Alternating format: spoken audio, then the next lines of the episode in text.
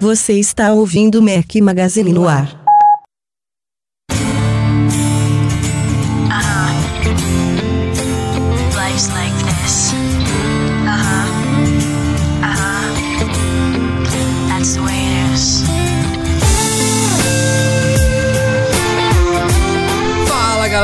Magazine, bem-vindos ao Mac Magazine no ar número 102. Hoje ao som de Avril Lavigne, uma sugestão do Tibério Figueiredo. Valeu, Tibério. Bom dia, boa tarde, boa noite a todos. Fala aqui o Rafael Fishman com meu companheiro inseparável Breno Mazzi. Fala, Brenão. Fala Rafa, tudo bom? E aí, saudade de vocês. Sei que vocês me deram uma sacaneada, eu ainda não escutei, mas tá aqui na lista. Eu vou Ah, escutar ah, e na próxima tá- você vai ver. Tá explicado por que você perguntou como é que eu tô. E aí, Rafa, tudo mais. Olha que sacanagem, os caras me detonando. Isso que eu nem tive tempo ainda. Mó confusão, viajando, tentando acertar as coisas de casa. Vocês estão foda. Mas ó, hoje quem pisou na bola, quem que foi? Quem que foi? Não, quem pisou na bola não, que ele tem Não, um Vale ia- Night muito, muito... Eu ia fazer uma brincadeira, né? Cara, o Rafael, o Rafael, ele não sabe nem, nem entrar no clima do podcast. Parece que perdeu já a- aque- aquele jogo de cintura, cara. Conta a boa notícia pra todo mundo, vai. Nosso coleguinha Eduardo Marques agora é papai. Ah, é. Chegou ao mundo a Vale, cara. Graças a Deus. Valentina, né? Valentina chegou ao mundo no dia 20 à noite, muito saudável, muito feliz. Ela e a esposa do Edu estão ótimas, pra todo mundo que se preocupou aí. Mas tá tudo maravilha. Infelizmente ele não pode participar, mas como eu falei aqui, é um motivo super nobre. E está sendo ocupado aqui o lugar dele pelo nosso já, já companheiro de casa também, Michel Duarte Correia. Fala, Michel, beleza? Fala galera, quando eu substituo o Breno, eu substituo pelo peso. Agora eu vou tentar substituir o Edu. Aí, galera, beleza? Boa, tá quase igual, tá quase Aí, igual. A, a balança tá pesando mesmo pro lado de você, tô meio inclinado aqui. É, eu vou soltar uns mermão aqui, alguma coisa pra ver se consigo substituir o Edu aí pro pessoal do Rio. Maravilha. Vamos lá, galera. E aí, Brenão, já tá, tá de volta ao Brasil então, né? Não tá falando dos Estados Unidos hoje. Não, tô de volta pro Brasil, essa confusão, esse país que eu amo, cara, mas. Nossa, cara, É por quanta pouco coisa, quanto tempo. trânsito. Não, não sei se é por pouco, por muito, por médio. Só sei que dia 9 eu já não tô mais aqui. mas. mas vou, vou continuar fazendo aqueles bate e voltas malucos até estabilizar. Mas, cara, é, é aquele negócio, né? Você fica um tempo fora e não quer voltar. Quando você volta, você não quer ir. Esse país também é- tem todos os seus benefícios, é delicioso, cara. Vai ser uma confusão gostosa na minha vida, assim. Não, tá- não tá nada simples por enquanto, mas já já ajeita. E por isso que de vez em quando eu falto. Não é que eu falto tanto assim. Eu juro que eu vou pegar depois o 102 e vou ver quantas vezes eu não participei. Nossa, você vai fazer isso? Sério mesmo? Lógico que não, né? vai, vamos, vamos pra pauta logo, vai. Vamos, vamos parar de papinho furado. Eu não me lembro exatamente desde quando que existe o padrão USB, mas já tem facilmente mais de uma década aí. É, é uma coisa que tá nas nossas vidas, até porque ele já tá na sua terceira geração, né? Teve o padrão 1.0, que virou 1.1 rapidamente.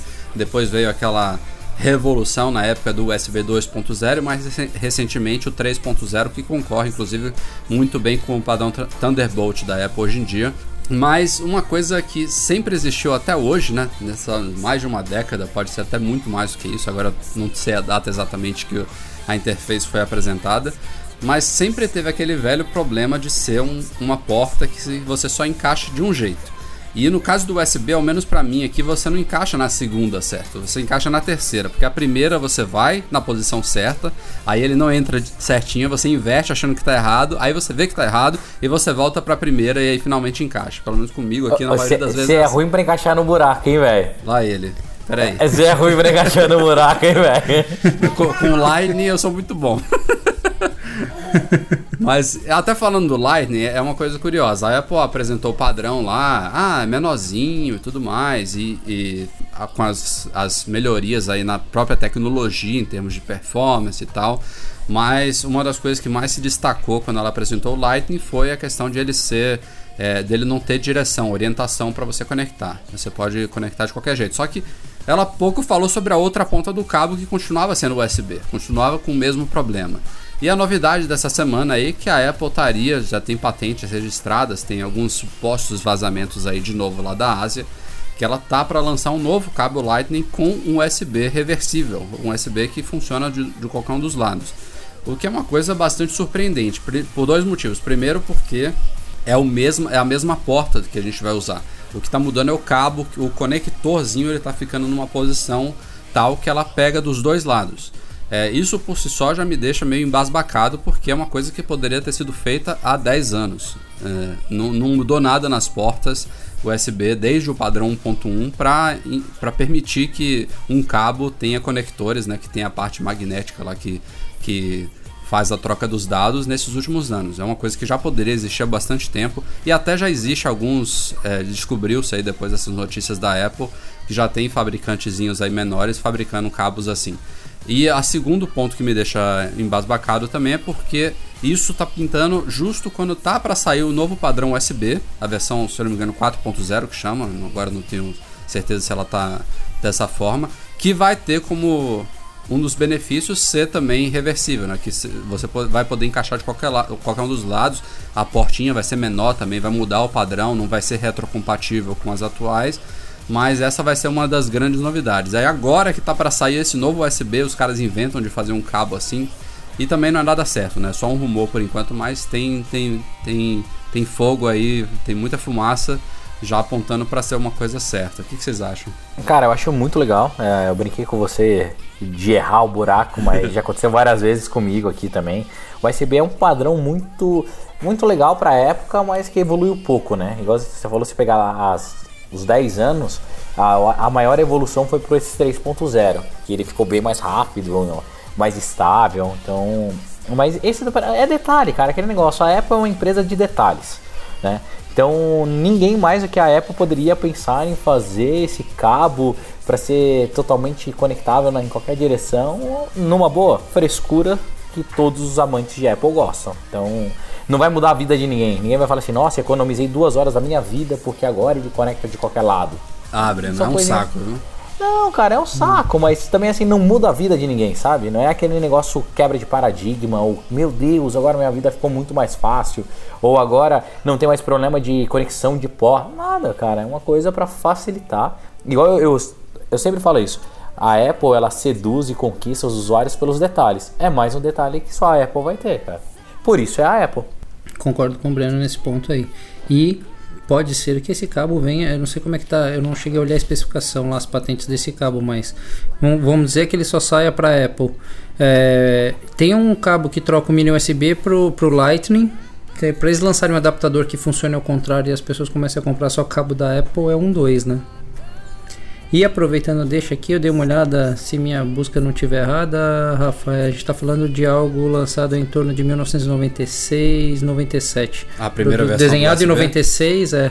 Ele foi começou a ser Mais desenvolvido em 94, mas ele foi oficialmente o original aqui a especificação do um, USB 1.0 ele foi ele foi exibido pelas primeiras vezes em 1996 e começou a produção em 97. É, então até a coisa começar a se popularizar mesmo, a gente está falando de mais ou menos 15 anos, né? Uma década é, e meia. Aproximadamente, é. É, tem, tem bastante tempo. Uma, se você para, realmente parar para pensar e comparar o que, que ela evoluiu nessas três versões dela, poderia ter sido muito mais, né? O, ah, o é, tamanho da porta, essa questão de, de encaixar de qualquer lado, a própria velocidade até chegar num, numa coisa satisfatória. Né? A gente usava muito, por exemplo, HD até o 2.0 era uma coisa absurda de lento, né, pra você usar. Agora ficou uma coisa decente. É, oh, Rafa, mas também tem aquele negócio. Tem, determin... ah, tem algumas tecnologias, quando elas ficam em padrão por muito tempo, elas demoram um pouco mais para evoluir.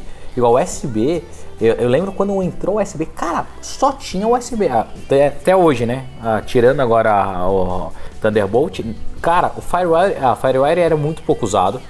É, tinha outro padrão que vocês lembrem, assim, o serial antes. É, né? aí tem esses mais serial, antigos, né? E, e os mais. Aquele o redondinho lá era. Não, não era P2, P2 é o de fone. Aquele redondinho era o outro serialzinho que tinha. Que era como em mouse, né? Mais é. para mouse do que Que era mais para mouse. Teclado.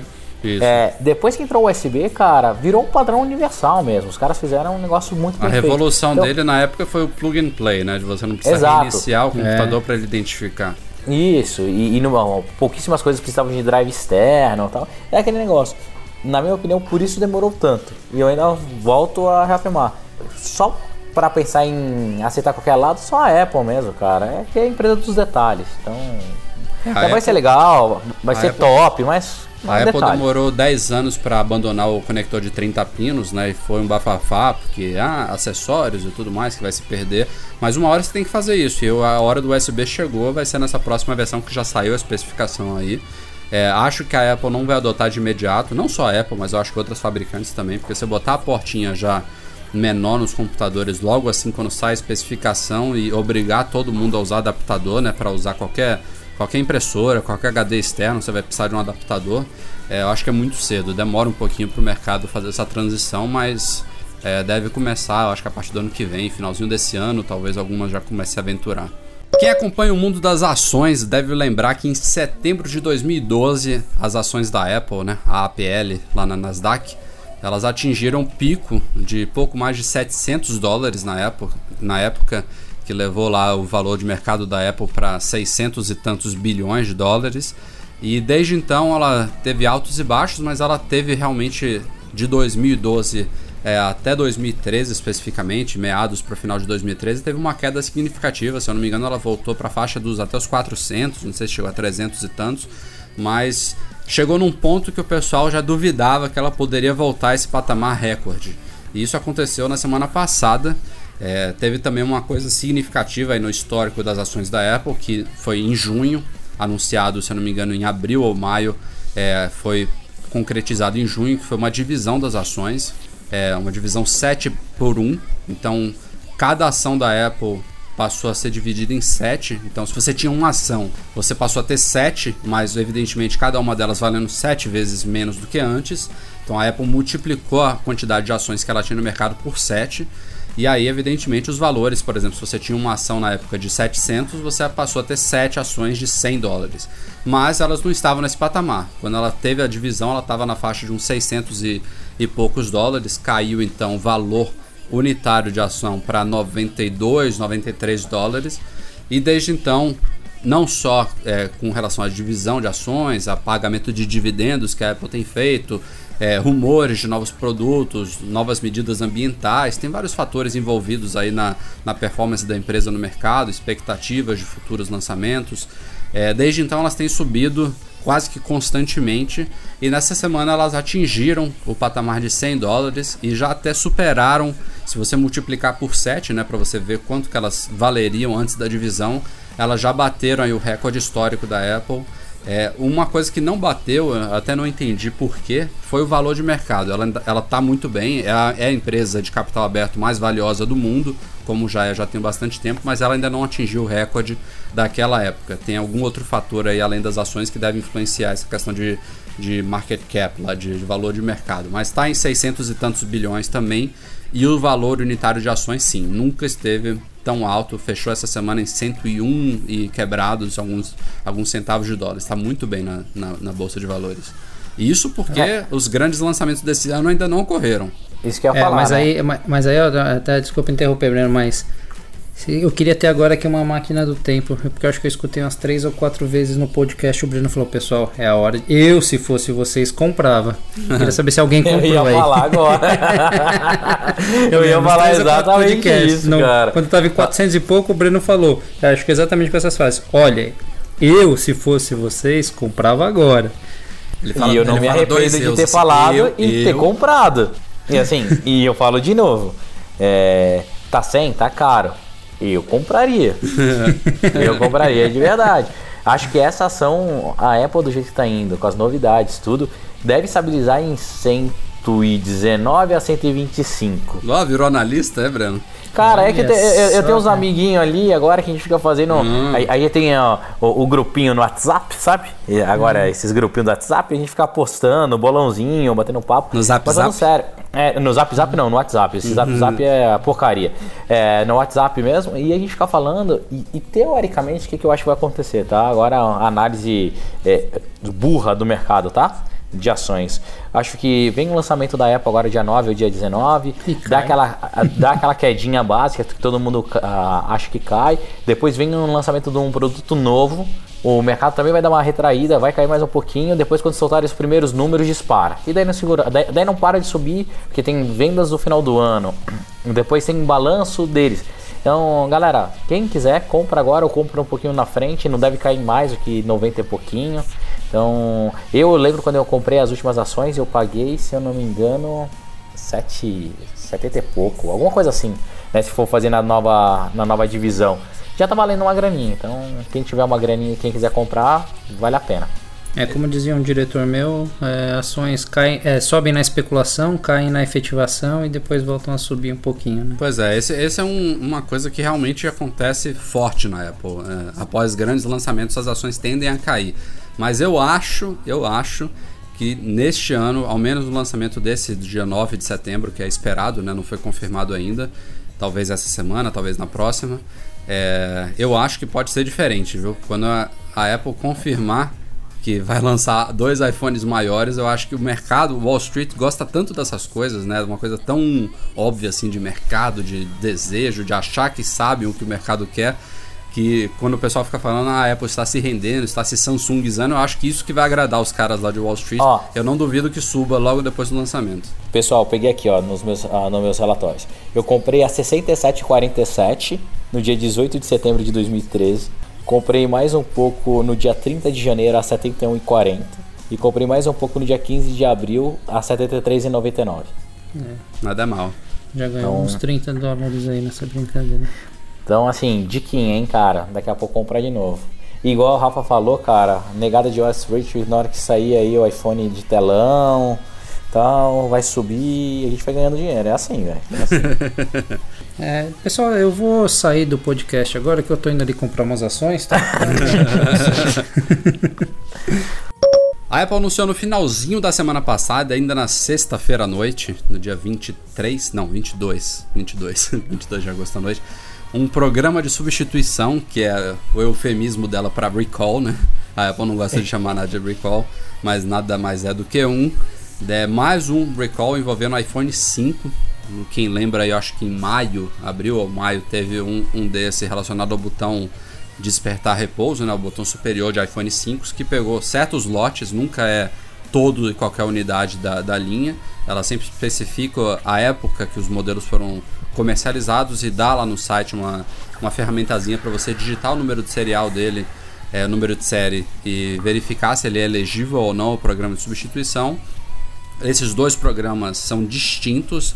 Tem aparelhos que não estão em nenhum dos dois, tem aparelhos que estão em um deles, tem aparelhos inclusive que estão nos dois programas. A gente já viu to- todos esses casos. E o anunciado nessa semana tem a ver com baterias de iPhone 5 comercializados entre setembro de 2012 e janeiro de 2013. É, o programa ele foi iniciado primeiro nos Estados Unidos e não muito surpreendentemente, né, a gente tem falado muito do foco da Apple na China. Começou nos Estados Unidos e China no dia 22, mas já no dia 29, ou seja, no final desta semana, vai estar em vários outros países, inclusive no Brasil.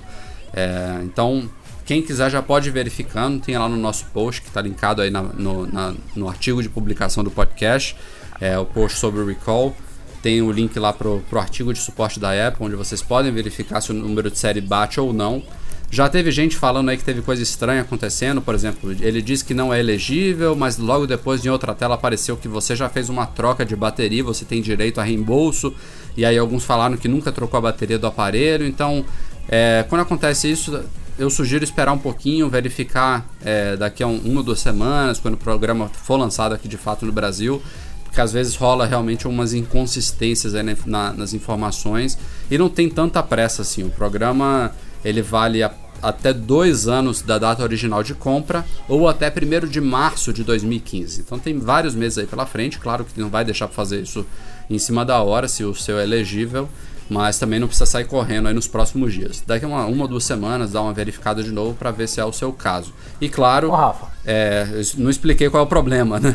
O- Isso que eu ia falar. então, É, a a Apple falou que existem algumas unidades destes lotes aqui que eu expliquei que podem estar apresentando queda brusca na, na autonomia das baterias, fazendo evidentemente que você tem que recarregar os aparelhos mais frequentemente. É um problema que na verdade parece que afeta todas as gerações de todos os iPhones de todo mundo, mas pelo jeito a Apple detectou, realmente alguma coisa mais grave nesses lotes específicos de iPhone 5. Só iPhone Mas, 5. mas, mas aí, Rafael, eu acho que assim, eu pelo menos, eu particularmente, tem muita gente que veio reclamar. Acho que ah, esse bobear acho que foi até a linha, não foi, Breno? Que teve um que caía 20% É, acabava a nisso. bateria. Exatamente. Isso, exato. Daí eu tenho um probleminha um pouquinho mais complicado pra contar pra vocês, que daí eu falar, Rafa, o que, que você acha que eu devo fazer?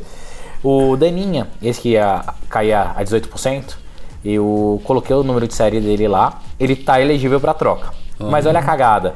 Aí ela tava comigo há 10 dias atrás lá no, no Vale do Silício, tudo, e a gente levou o aparelho dela na loja pra fazer uma troca, porque ela teve um acidentezinho, deu uma molhada no telefone e eu falei, ah, vamos trocar de uma vez, vai, porque a tela tinha ficado um, como se fosse um buraco, porque caiu água, né? Então acabou matando um pouquinho do, do display. Daí a gente foi lá, trocou, paguei, se não me engano, 200 e poucos dólares pra pegar um telefone novo e, e numa boa. Daí quando saiu esse site pra checar o número de série, eu coloquei o número de série do novo, obviamente ele não estava elegível, mas do antigo que tem na nota estava elegível.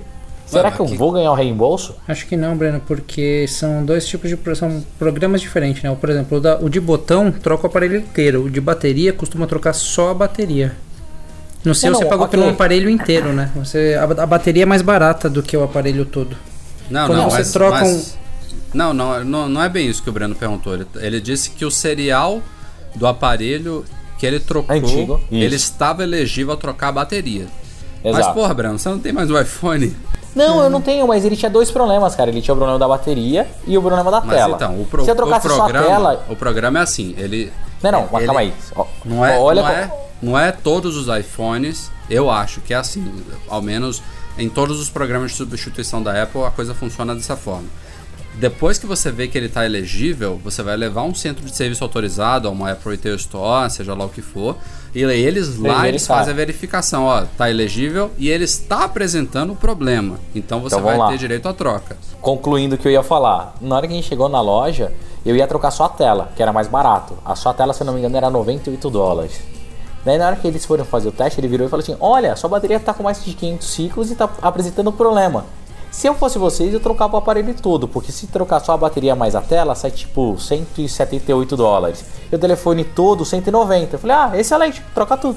Então, então, na verdade, eu acho que te cobraram errado, porque normalmente, Breno, é assim, quando eu levo um telefone usado, que já tá fora da garantia, aquele que tá com algum problema, você vai trocar ele todo, eu torço para ele estar com problema na bateria. Porque aí o aparelho, você pagou acho que o valor do, do aparelho cheio, vamos dizer assim. Isso. Só que quando ele tem problema na bateria, é mais barato a troca.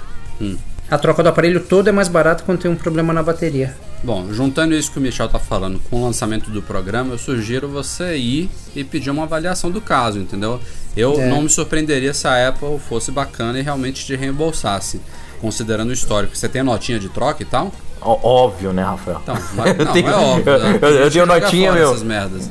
Não, eu, eu tudo não no e-mail, cara. É, eu tenho um trilhão de notas. Mas assim, eu tô esperando a Apple ainda resolver o meu problema da minha conta do iCloud. Na hora que ela re- resolver meu e-mail, daí eu vou lá reclamar do. É até, foi até bom você ter perguntado isso, porque a Apple também especificou isso. Por exemplo, se alguém teve problema com a bateria e, por exemplo, pagou pela troca dela há uns três meses, então, jogando um exemplo aqui, não é porque a bateria nova não está com problema que você não tem direito a ser reembolsado. A Apple vai reembolsar quem gastou pra, com alguma coisa para resolver esse problema, entendeu?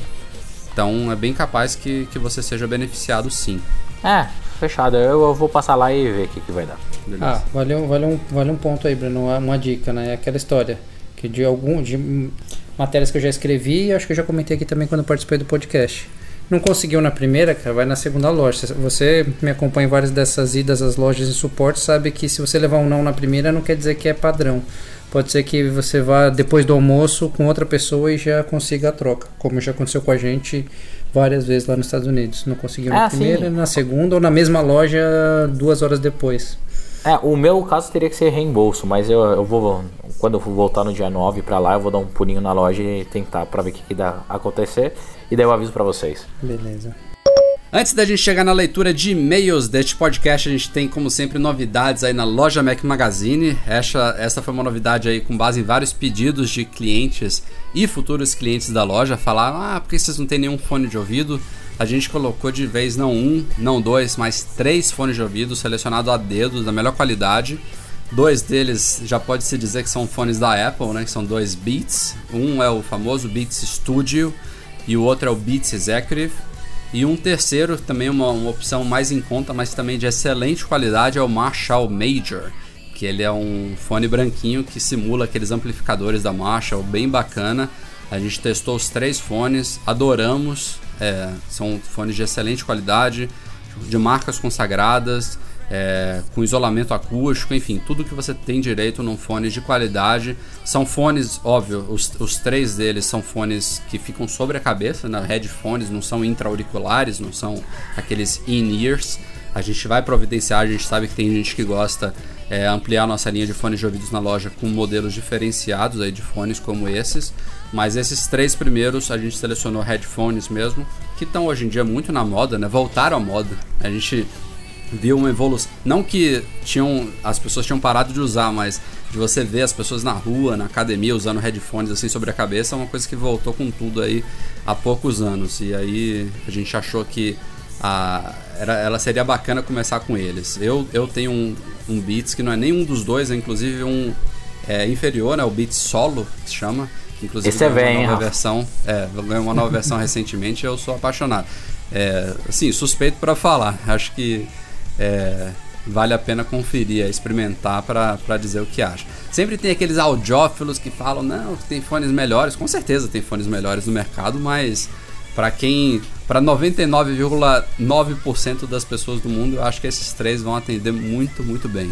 Eu Não, acho e não- que dessa série Beats aí, eu posso dizer que eu tive praticamente os, os dos mais populares, acho que eu tive todos. O solo, o estúdio, aquele outro que é pra DJ, que eu não lembro qual é o modelo, que até ele vira, joga pra trás, que tem entrada de áudio dos dois lados. E tô falando com vocês aqui agora usando um wireless, que lembra muito o solo, só que tem a opção do wireless.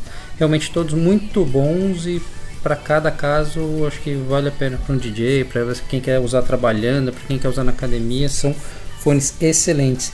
E olha, são guerreiros, viu? Porque esse aqui meu fica na mochila o tempo inteiro. Às vezes tem, quando a gente vem gravar o podcast, eu corro ali na mochila, pego, eu levo para academia, duram bastante. E muito bonitos É, e- também, né? E, aí, E bonitos, uma coisa né? que ninguém pode esquecer é que não são só fones que tem lá na loja, então dá um pulinho lá. Tem cabo, ah, ah, tem os cabinhos. Eu, cara, eu comprei um cabinho ah, Firewire 800 que eu não achava lá, se eu não me engano. É isso mesmo, né, Rafa? Que entrou um pretinho. Tem, tem sim, Breno. Tem um cabo Firewire 800-800, que é bem raro realmente de achar, de 9 pinos. Ele tem quase 2 metros de comprimento, mas assim, é uma das várias opções que tem lá, como você falou mesmo. A gente tem cabos, tem capas, tem lentes da Holoclip, tem películas, pra, tanto para iPhone quanto para iPad, quanto para Mac. A gente está, como sempre, aí quase que semanalmente tentando ampliar nossa linha. Falando em cabos, também tem um cabo de áudio P2 RCA também, que é banhado a ouro também, que o pessoal é, procurou bastante, acho que inclusive está esgotado, mas a gente está repondo também as nossas linhas é, sempre que possível. Então, realmente, loja.macmagazine.com.br, dê uma olhada lá que tem para todos os gostos. Boa. E vamos lá, vamos à leitura de e-mails enviados para noar.macmagazine.com.br, começando aqui com dois e-mails relacionados com o penúltimo podcast, que nem o Breno nem o Michel estavam, mas tem a ver. Então, a resposta é sua. a gente, na, na verdade, são e-mails que estão complementando respostas do outro, não são nem dúvidas. É, a gente falou, eu e o Edu, a gente falou sobre pulseiras e relógios e tudo mais que fazem medição de batimentos cardíacos. E o Edu, que é muito mais entendido disso do que eu, ele na época, na- no podcast, ele falou que não existiria nenhuma dessas coisas inteligentes aí com é, medidor de batimentos cardíacos. E teve dois ouvintes, o Pedro Vitor e o Rogério Vieira, que falaram que o da Adidas, o My Coach Fit, Fit Smart, que é um, um lançamento recente, se não me falha a memória, ele, é- ele tem sim é, um medidor de batimentos cardíacos, é um- uma pulseira inteligente bastante focada em exercício, em fitness. E o Rogério ainda complementa aqui que tem outros produtos da linha Garmin, um chamado Sunto, que eu não conhecia, com conexão Bluetooth, com Mac, é, com integração a aplicativos também, que vale a pena dar uma olhada. E ele cita também que o MyCoach é, da Adidas, ele, ele tem esse medidor de batimentos cardíacos para quem procura um produto nessa linha, vale a pena dar uma olhada. E é mais um. dá mais peso ainda aos rumores sobre o iWatch ter isso, né? Ter, ter esses sensores é, variados. Eu acho que é uma das coisas que as pessoas mais esperam, mais esperam em relação à pulseira ou relógio inteligente da Apple, que talvez saia esse ano, talvez no começo do ano que vem, enfim. Vamos ver o que, que vem por aí. Então, obrigado ao Pedro, obrigado ao Rogério pelo complemento em relação ao podcast passado. A primeira dúvida deste podcast agora vem do Plínio Veras. Essa eu vou deixar para o Breno responder, é bem simples e direta. Ele fala que a garantia do MacBook Air dele venceu no final de julho e ele queria saber se ele pode comprar agora um plano Apple Care para estender por dois anos. Infelizmente não. não. Só que uma boa notícia é se por acaso ah, você comprar e jogar no sistema, alguns casos de até três meses ele deixa ativar. Ah, é? Porque tem, é, a garantia da Apple é meio maluca, cara. Existe um negócio que chama de é, slot é, de estoque. É como se fosse o seguinte: é o trânsito que ele leva, porque a, a garantia, quando. Por que, que a Apple não pede notinha? Porque eles têm um controle super rígido, né? Do, data de fabricação, quando foi para estoque, quando foi para venda. Como a gente não está nos Estados Unidos, esses Macs que são importados, né, legalmente vêm para o Brasil, eles dão uma folga de 3 a 4 meses de garantia. Então, dependendo, cara, compra o Apple Care e tenta ativar. Pode ser que você seja felizado. Se ele for comprado no Brasil. Nos Estados Unidos, eles são mais rígidos, como eles sabem no detalhe, quando saiu do estoque, quando veio. Que no Brasil, de vez em quando, demora para desembaraçar na alfândega, essas coisas, né? Então, dá esse gapzinho. Num dos casos, a Ana tinha um MacBook de 11 polegadas, né? E ele estava com problema na placa lógica. Quando você ligava as USBs nele, ele desligava. Faltava. Não tinha sustentação de energia. Eu levei numa assistência técnica, que eu não vou falar o nome, porque eu não sei se isso pode ou não, mas de um brother que tem aqui, que é oficial Apple. Ele virou para mim e falou assim: Ó, oh, Breno, pô, você comprou ele no Brasil, não quer colocar um Apple Care nele? Eu falei: Putz, mas acabou, tem um ano e dois meses. Ele: Não, não, ainda tá válido para ativar. Eu falei: Ah, beleza, fechou. Comprei o Apple Care, ativamos e trocamos a placa lógica nele. E daí ele me explicou isso, porque tem esse negócio, eu não lembro qual é o nome exato, mas vale a pena você dar uma checada. Mas espera aí, Outro... ele, ele, tem que verificar, ele não vai comprar o Apple Care com o risco de já isso. ter passado, né? Como é, é ele pode ele pode ir numa loja e perguntar para o vendedor, falar assim, ah, você coloca no sistema, vê se ainda está dentro do prazo para eu comprar o Apple Care. E fala a verdade, fala assim, ah, cara, eu não lembro se eu comprei isso tem é, dois ou três meses. Eu, sei que tá para vencer a garantia. Dá uma olhada se dá para eu ativar ainda. O cara vai, ele olha no sistema e te avisa se está funcionando ou não. É, então não vai comprar o Apple Care online, né, sob, sob sua conta. Você vai numa loja, numa ou numa Apple Premium Reseller, ou na, não sei Exato. se você mora no Rio, né? Lá na Apple Retail Store, os caras vão ver na hora, né? Lembrando que isso só vale se for. É, esses casos acontecem em Macs que vêm de importações são vendidos aqui no Brasil. Você comprou nos Estados Unidos, bem é pouco provável que funcione. Tem tá? uma página do site da Apple também que permite que você verifique Tem, a garantia. É, Talvez verdade, ela mesma indique já. Verdade, isso mesmo. É, o link porque eu não vou dar é... aqui porque é bem complicadinho, mas você bota Apple Warranty, é W-A-R-R-A-N-T-Y e verifica lá. Você vai ter que digitar só o serial dele. Ele vai te dizer. É, se eu não me engano, ele tem até um, um negócio chamado data estimada. Porque tem casos também que é pro lado mal, do negro da força, tá? Exemplo, se esse Mac ficou muito tempo estocado num grande centro, vamos lá, num, numa mega loja, e foi vendido depois disso, na, lá no sistema vai falar que está expirado, mas aí você chegar com a nota impressa e fala, não, olha, eu comprei ele faz menos de um ano. E eles também dão cobertura. Então tem tanto para um lado quanto para o outro. Boa, Breno. É, o segundo e último e-mail de hoje vem do Matheus Costa. Ele conta aqui que ele formatou o PC dele, mas esqueceu de fazer backup das músicas. Depois ele baixou de novo o iTunes e tudo mais, e quando foi sincronizar com o iPhone, ele recebeu aquele alerta que se ele fosse sincronizar com aquele computador, iria perder todas as músicas que tem no iPhone. Ele pergunta pra gente como proceder. Ele não tem mais nenhuma das músicas que estão no iPhone no computador, não quer sair baixando tudo de novo e aí ele quer saber se tem alguma forma de resolver isso, até de transferir é, as músicas para o iPhone. Na verdade, ele não perguntou se tem como transferir as músicas do iPhone para o computador, e sim simplesmente adicionar novas músicas no iPhone sem perder as que já estão nele. Bem complicadinho isso, né? Cara, deve ter um appzinho que puxa a música, não tem não? É, não, eu... não, não oficial, assim, tem, mas cara, eu como eu sou, não sou muito fã dessas artimanhas, é melhor dar uma gugada. Tem, tem que você faz o processo contrário de tirar as músicas que estão no seu iPhone e jogar de volta pro computador, mas nada que seja oficial. É, o, fato, o fato é que ele vai ter que ter essas músicas realmente na biblioteca do iTunes para conseguir sincronizar, né? Não tem como é, deixar separado. Eu acho que tem essa coisa chatinha do iTunes mesmo. É, eu posso depois tentar até dar uma olhada, ver se a gente escreve algum post, mas eu lembro que várias vezes eu já fiz isso, de sincronizar de um e de outro, mas eu não sei se isso mudou. Ele mantém as que tem e adiciona as novas, mas não pode ser aquela sincronia total. Tem que ser fazer uma manual. Aí ele adiciona, só que você não vai ter no computador e vai ter no, no iPhone. Mas é melhor deixar para como ninguém tá certo aqui seguro, melhor deixar pra gente responder isso no, próximo. Porque eu lembro que já fiz isso, já aconteceu, mas não sei, com todos esses updates do iTunes, eu não sei se mudou. Faz muito tempo que eu não uso mais o iTunes pra praticamente nada aqui. Eu tudo faço pelo telefone já direto.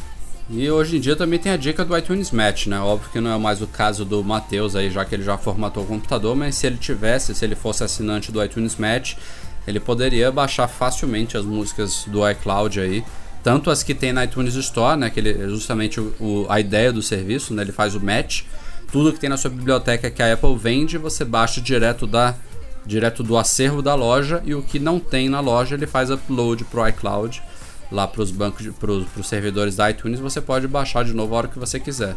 É. É, e, é, e, é, bem possível que ele esteja falando de músicas que ele não adquiriu pelo iTunes, né? Porque se fosse pelo iTunes ali, aí a dica é fácil. Vai na, nos itens comprados ah, sim, claro. e baixa tudo que é bem simples. É igual. Mas pro iTunes Match que... não precisa ter comprado, né? É, não, faz, não precisa ter comprado, ele baixa. Exatamente. Bom, galera, este foi o Mac Magazine no ar número 102, um pouquinho mais curtinho do que o normal, mas estamos aqui presente batendo ponto. Michel, mais uma vez, valeu pela participação especial, seja muito bem-vindo aqui em futuros podcasts. Imagina, pessoal, precisando, estamos por aí, aproveitar para mais uma vez aí dar parabéns pro Edu. É, verdade. É, lógico que eu não sou o Edu aqui, né? Mas tentei fazer meu papel, mas parabéns aí pro Edu, pra esposa, muita saúde para todo mundo aí. E brigadão, pessoal. Precisando, sabe que é só ligar. Valeu, Breno. Até semana que vem. Falou, Rafa. Até semana que vem, se tudo der certo. Um abração pro Edu, um beijão pra esposa dele. Não sei se ele já falou, se a gente fala o nome dela ou não, né? Então um beijo pra ler, não tem problema nenhum. Então eu espero que a, a, sua bebê seja a carinha dela, que ela é muito mais bonita do que você, mas tenha muita saúde e paz, cara. Parabéns mesmo. Você vai ver que não existe nada mais gostoso no mundo do que ser pai, cara. Abração. Parabéns, Edu. Obrigado a todos vocês pela audiência e até a próxima. Tchau, tchau.